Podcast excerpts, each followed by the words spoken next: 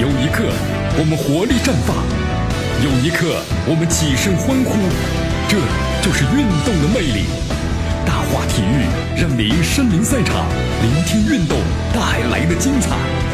大话体育。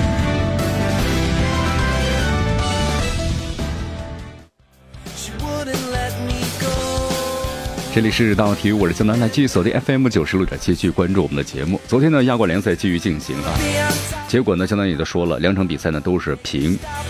呃，同时昨天其实还有个消息，就是前恒大这个王牌外援的孔卡在昨天宣布退役了，三十六岁。哎呀，三十六岁啊，现在踢足球来说呢，你说高呢，确实年龄有点大了的，但是你要说太大呢，也不算大，对吧？啊，你看郑智的话呢，不是还是在一直踢球吗？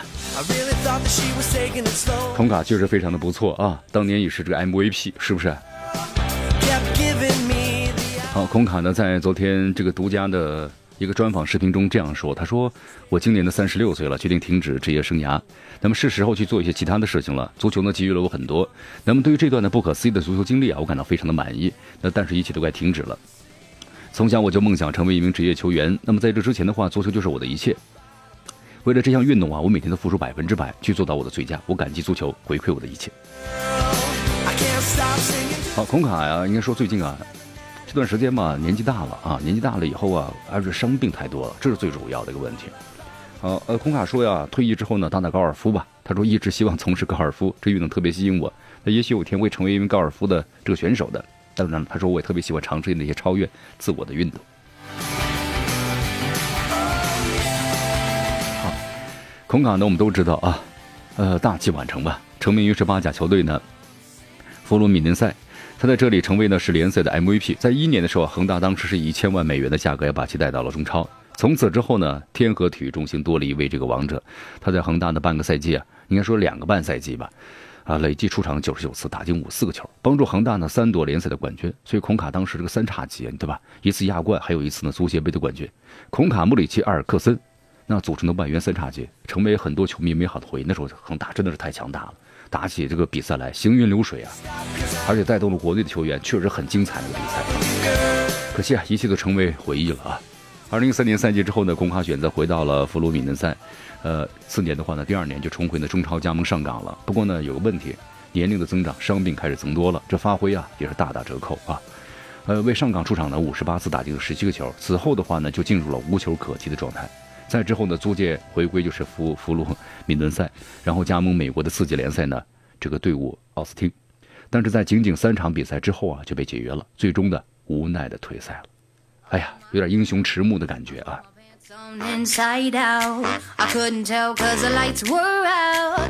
好，但是不管怎么样，我觉得孔卡的表现呢是留在球迷们的心中。不过当时孔卡在，你看当时在刚到恒大的时候挺有意思啊，因为那时候和这个主教练呢李章洙，对吧？之间有些这个矛盾，因为李章洙希望他呀不要一个人太突前了，还应该回回过来多护护球，多打些配合啊，所以当时就把他冷藏了。啊，当时孔卡呢也是特别生气，怎么样呢？我觉得我要走了啊，在这个出租屋里留了个条，是吧？呃，我走了，我回国了，这怎么可能呢？商业社会都是有合同在身的啊，不是一句话想走就走，后来又又回来了，是吧？好，回来之后啊，其实咱们每个队员呢都有自己的巅峰期，也有自己的低谷时期的，对吧？我们永远记住的是那个什么呢？巅峰时刻的辉煌的是辉煌的球星。好，继续锁定和关注江南为大家所带来的大话题。来，我们来关注呢下面的消息。来关注一下昨天晚上所进行的亚冠联赛啊第四轮的比赛。嗯，昨天晚上呢，这个二零一九亚冠联赛呢小组赛 F 组第四轮的比赛，广州恒大客场，然后呢和对手墨尔本胜利的比赛，呃，恒大呢没有能够双杀对手啊，挺挺遗憾的。没有在客场拿到三分。比赛结束之后啊，恒大队主教练的卡纳瓦罗表示，他说这两场的这个变化呀，不是在我们，对方的战术呢改变了，而且囤积了很多的防守人员啊，他们对这个结果呢是相当的满意的。好，接着本场比赛的话呢，确实这个墨尔本胜利啊，严密防守这个塔利斯卡，而且不惜犯规。从塔利斯卡的这个表现呢不太理想，在昨天。好，对此卡纳瓦罗后来也说嘛，他如果对一个球员出现了二十到三十次的犯规，裁判呢没有给黄牌。那么塔利斯塔的比赛呢，状态就没了，会受严重影响。确实啊，昨天呢，你看这个，看这个比赛中，塔利斯塔那种状态就是很无奈，满头大汗，很无奈，不是那种兴奋的表情，而是一种很沮丧的表情。好，卡纳瓦罗后来也特别谈到了，他说呢，在比赛中啊，你看对方呢踢的防守更多一些，那么对方的变化呀比上场呢更多一些。他说我我知道呢，这不是非常简单的比赛，亚冠比赛呢非常的困难，我们还有两场比赛，还需要继续努力去争取晋级。他说：“我们有机会获胜，可以做得更好，但是呢，很遗憾，我们在昨天的比赛中啊，没有把握住机会。”当记者特别询问了一下关于塔利斯塔的表现是会直接影响到比赛结果，对此卡纳瓦罗再次强调：“他说我并不是想找借口，塔利斯卡这场比赛呢踢得非常的辛苦，那么对方的球员犯规很多，但是呢没有黄牌，所以说 言下之意对裁判呢也非常的不满了。但是呢，你看一般这种情况之下啊，裁判都要护护这个主场的球员。”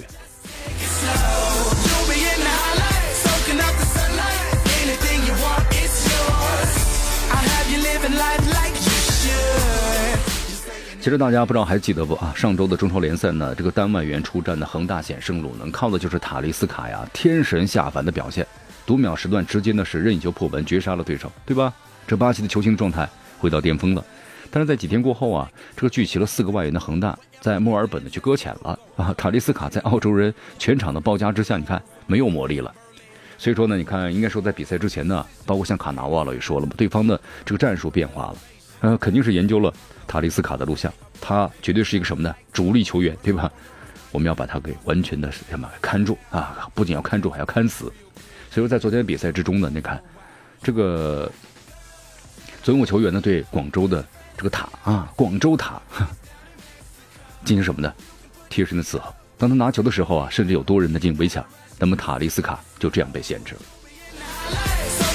踢得不顺，这情绪就不一样了，对吧？你状态就不好，状态不好的话，你看看，所以塔利斯卡呢变得非常的这个急躁，啊，这就是刚开始联赛初赛的时候，就塔利斯卡就很急躁。上半场一次远距离的任意球啊，竟然呢直接选择直接打门，这个皮球高的又非常离谱，这就是什么呢？心情太过于烦躁。所以说，球迷们对塔利斯卡这个选择呢，那真的是太无奈了。下半场墨尔本呢加强了对塔利斯卡的盯防，甚至用很多小动作来干扰啊。那么有几次犯规之后呢，塔利斯塔。那塔利斯卡呢，终于暴怒了，向裁判的比划着技术的手势，但是呢，没有什么效果，越踢越不顺。你看吧，后来干脆尝试起倒钩了，啊，依然是漫无边际。所以说，塔利斯卡的这个脚法受到严重的情绪影响，面对队友们特别巧妙的分球，无人看守情况之下，诡异的打飞了。你看看，哎呀，状态已经找不着了啊。好，比赛最后时刻呢，恒大获得了前场定位球的机会。这个位置和上周绝杀鲁能的地点呢特别相近。主罚的定位球，塔利斯卡，你看，无论从弧线还是角度，如复刻一般。只不过这次运气啊，没有站在他这里，皮球呢稍稍偏出球门，恒大无奈接受平局了。好，其实有个问题啊，这场比赛咱们看出来了，像这个墨尔本的话，对塔利斯卡的凶狠的限制呢，也为接下来那恒大对手提供了思路，对不对？恒大的对手我们就在想了，哎呦。呃，只要是把这个塔利斯卡呢，如果严格限制住的话，那我们是不是就能够平了呢？对不对？啊，卡了卡纳瓦罗，好好想想吧，如何解放广州塔呀？否则球队踢起来，那真的是别人一旦找到这个招来治你们的话，光靠几个外援可能不行了。好，在另外一场比赛之中的话呢，上海体育场昨天晚上啊，十九点三十分，上海上港的主场迎战的悉尼 FC。这场比赛呢，最终双方是战成了二比二平啊啊，三轮不胜了啊。阿尔克森，呃，还有王森超呢是建功啊，但是好像状态呢都不是特别的好。难道没有吴磊的这个前锋线的这个箭头，这上港也找不着感觉了吗？好，这种比赛的话呀，你看上港队的已经是三战呢是五分，继续排名小组的第二名啊。希望上港能够继续找到感觉吧。好，同时今天的话呀，这个北京国安队呢也要开始出出出场了啊！对手呢是乌里南联的，挺难缠，实力不是特别强，但是很难缠这支球队啊，稍有不如意被能够被对方的翻盘。好，希望呢国安队哈好好的总结。最近国安队的话，中超联赛呢这个事情呢正旺啊，因为是连赢，对不对？也是排在了中超的排行榜的第一位。所以说呢，希望保持这样的势头，能够在亚冠联赛中啊走得更远，打出更好的成绩。好的，朋友们，今天节目到此结束，我是江南，咱们明天见。